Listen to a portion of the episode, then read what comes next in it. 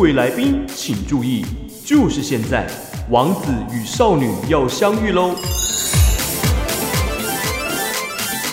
由卢卡斯与电踏少女携手合作，要给你触电的感觉。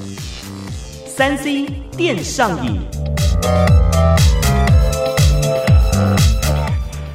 又是半个月一次跟电踏少女相会的日子哦，让我们欢迎电踏少女团队的 Honey，Honey 要上线了。Hello，我是 Honey。欢迎 Honey 的到来哦，今天第一次上线呢，让所有开车的用路朋友跟听众精神为之一亮哦。哦，今天呢要跟我们分享好用的社群平台的新功能。我、哦、平常像大家呢最常使用的 Line 跟脸书 Messenger。最近呢，都有志一同的可以把荧幕画面分享给正在视讯的朋友哦。诶，说到这个，还记得我们第一集哦，我们说 LINE 视讯的时候啊，手机能够分享嘛？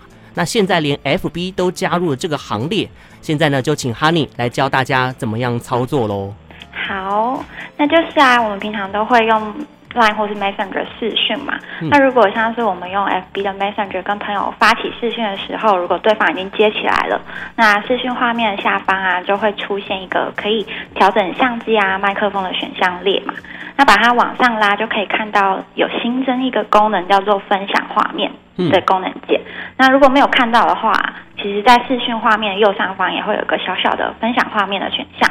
那把这个键点下去之后，系统就会提醒说：“诶，你等一下要录制上荧幕上面所有的操作动作，还有通知。”然后，所以建议说，大家最好要开勿扰模式，或者把通知关掉，不然就是因为我们一边录制，朋友都其实是看得到我们的画面的。嗯、不然，如果突然你的男朋友、女朋友的对话传进来，我就觉得蛮尴尬的。真的，对，如果还是你有类似的经验吗？你勾起我的回忆了哦。很久以前呢，在大学上台报告的过程，哎，就跳出了说我中头彩了这种诈骗广告的讯息，哦，让台下哄堂大笑。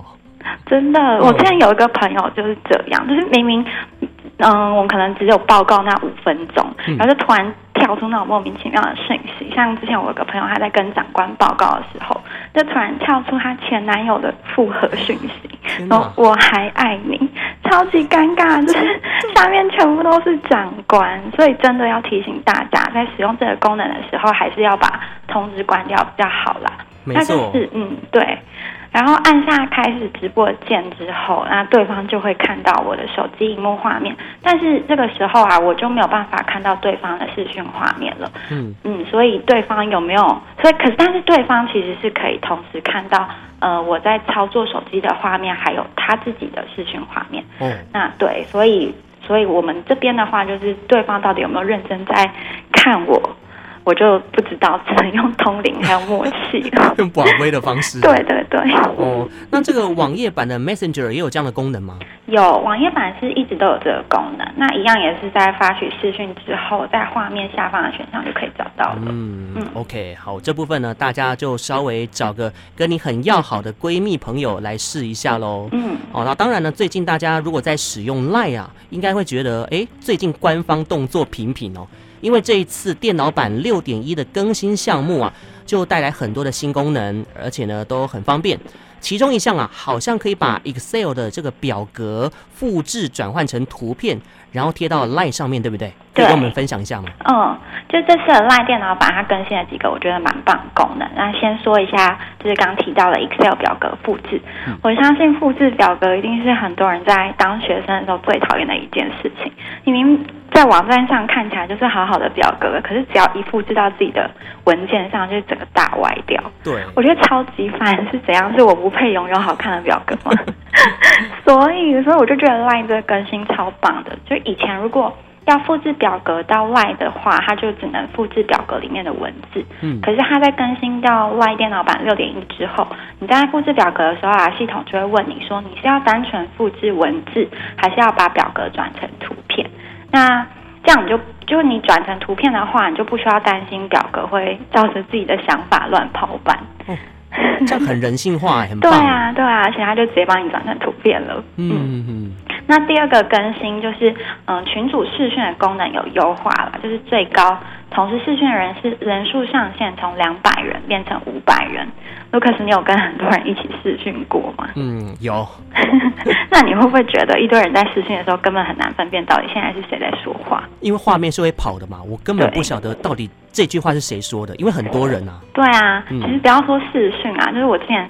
前阵子跟朋友就是十几个人，就算现场面对面一起玩狼人杀，嗯，在都看得到对方的状况下，然后讨论的时候还是不知道到底现在是谁在发言，然后最后真的太困扰了，只好定一个规则说现在就是一个一个轮流讲。嗯，但是我觉得一个一个轮流讲就失去那个狼人杀讨论的那个乐趣了。嗯嗯，那这次 LINE 也是为了避免说大家在试训的时候分不清楚谁在发言这个困扰，所以他就有新增了发言还有静音的图示。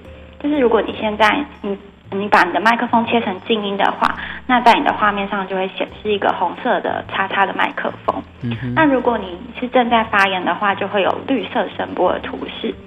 那因为他们也会有分享荧幕的功能嘛，那画面上啊，除了会新增说哦正在分享荧幕，那它的荧幕也会同时显示一个绿色的边框，就是提醒你说哦这是正在分享荧幕这样子。哦，嗯，蛮好用的。对啊，对啊。那再来就是六点一版本，它有整合了浏览市场。就是以前我们如果呃要查看说，嗯、呃，在这个聊天室跟朋友传过的照片、影片，可能都要一张一张点开嘛。嗯嗯、呃。但是现在整合之后，你只要点开一张照片，它在下面啊就会显示一整排，就是曾经在。